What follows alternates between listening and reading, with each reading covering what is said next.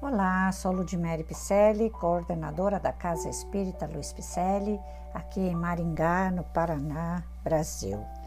Vamos a mais um capítulo do livro Palavras de Vida Eterna, ditado pelo Espírito Emmanuel através da mediunidade de Francisco Cândido Xavier. O tema de hoje é Não te inquietes.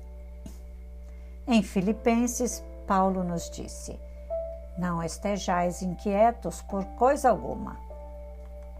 Então vamos lá. A observação do apóstolo Paulo é importante para todos os dias. Ninguém esteja inquieto por coisa alguma.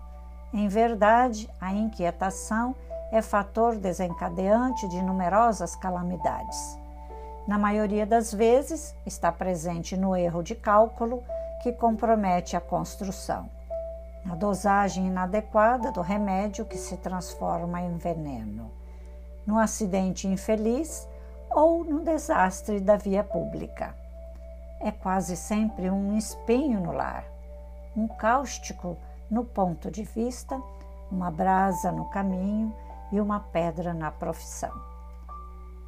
E é por ela que muitas vezes pronunciamos a expressão descabida e articulamos o julgamento falso a respeito dos outros.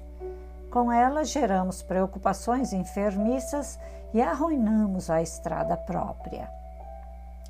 Contudo, a pretexto de aboli-la, é indispensável não venhamos a cair na preguiça. Muita gente, a pretexto de evitar a inquietação, asila-se em comodismo deplorável alegando que foge de trabalhar para não se afligir. Entendamos, porém, o verdadeiro sentido, a recomendação judiciosa de Paulo. Ele que disse: Não estejais inquietos por coisa alguma. Nunca esteve ocioso. Grande Paulo. Nunca esteve ocioso e nos ensinou, trazendo muitas passagens bíblicas para que possamos entender um Espiritismo redivivo também.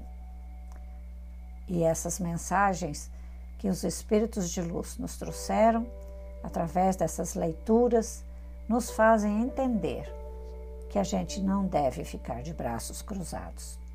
Sigamos Paulo, sigamos Kardec, Sigamos Chico Xavier, Emmanuel, André Luiz, tantos espíritos de escola que ditaram mensagens para esse espiritismo que vem nos trazer como caminhar na nossa vida.